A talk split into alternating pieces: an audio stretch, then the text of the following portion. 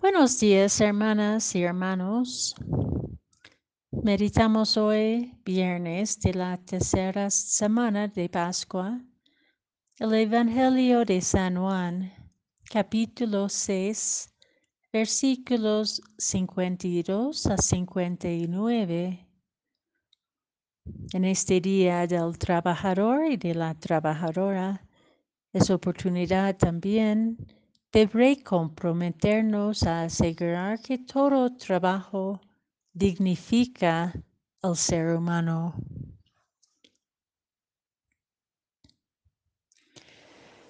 En aquel tiempo los judíos se pusieron a discutir entre sí, ¿cómo puede éste darnos a comer su carne?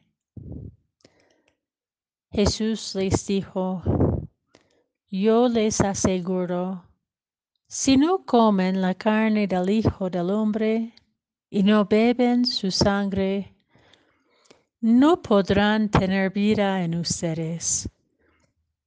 El que come mi carne y bebe mi sangre, tiene vida eterna, y yo lo resucitaré en el último día.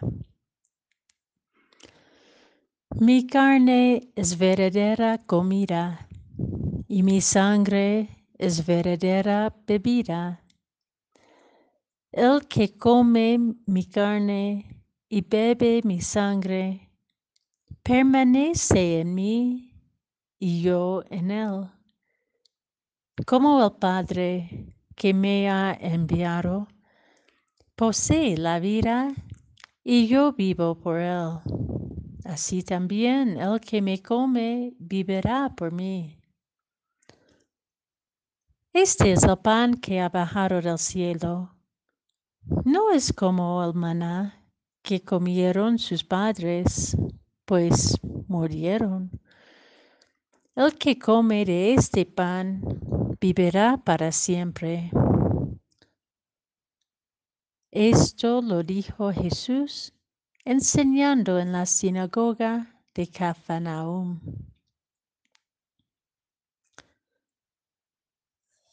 Qué escándalo para los oyentes de Jesús escuchar que tienen que comer su carne y beber su sangre.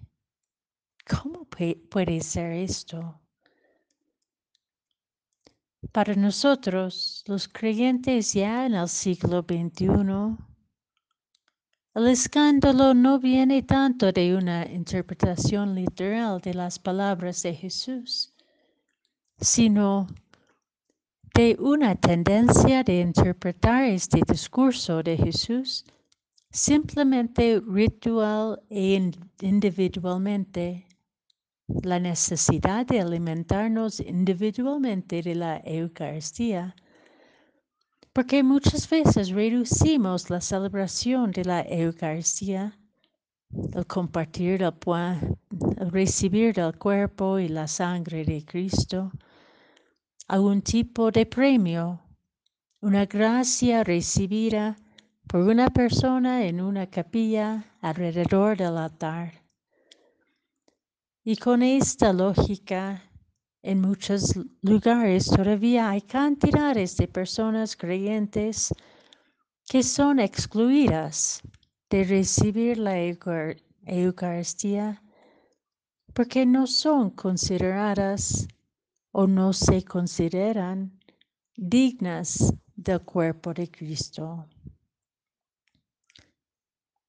Si meditamos todo este capítulo de San Juan, desde los contextos en los cuales vivimos ahora, en los cuales una gran mayoría de cristianos no pueden celebrar el sacramento de la Eucaristía, no pueden comulgar del pan y vino consagrados, nos damos cuenta que el Evangelio refiere a una Eucaristía aún más profunda y más amplia.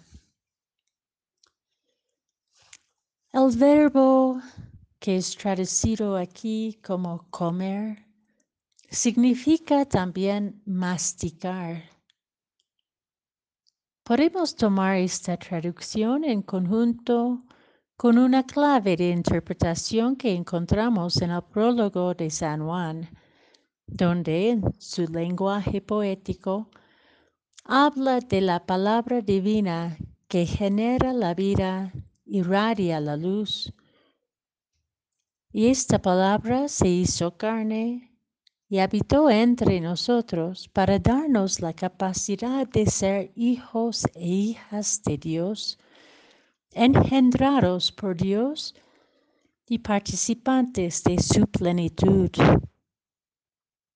Con esta luz podemos contemplar la necesidad cada día de masticar la palabra de Cristo como el alimento verdadero que nos permite permanecer en Cristo y que Cristo pueda permanecer en nosotros.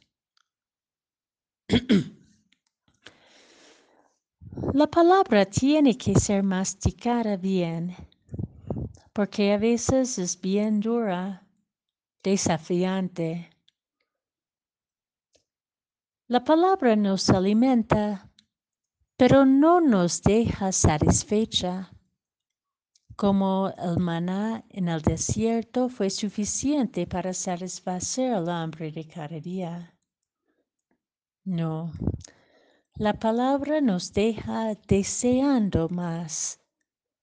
Justamente nos provoca un hambre profunda por la justicia, un hambre por la paz, un hambre por una nueva humanidad engendrada por Dios, cuyo sangre une todos y todas en una sola familia. Masticar bien esta palabra no debe dejarnos colmados cuando muchos hermanos y hermanas pierden sus trabajos, arbitrariamente sus alojamientos, su seguridad alimentaria por la codicia de otros. Cuando muchas poblaciones hermanas son rechazadas o demonizadas a causa de falsidades enmascaradas como verdades que siembran el miedo egoísta, de algunos colectivos. La celebración de la Eucaristía es una celebración en comunidad, a la vez local y universal, donde masticamos primero la palabra y luego masticamos lo que significa el sacrificio de amor en la carne y la sangre de Cristo clavado en la cruz de la injusticia humana, para librarnos, librarnos de nuestra esclavitud a ella. Como creyentes, formamos ahora el cuerpo de Cristo en el mundo. Cristo nos transforma a nosotros en su vida, que tiene que ser dada en amor gratuito para la vida de todos y todas. En estos tiempos de crisis humanitario, es urgente que vivimos como un pueblo eucarístico, dejando que su palabra y su cuerpo nos transforman en comida verdadera para el hambre del mundo.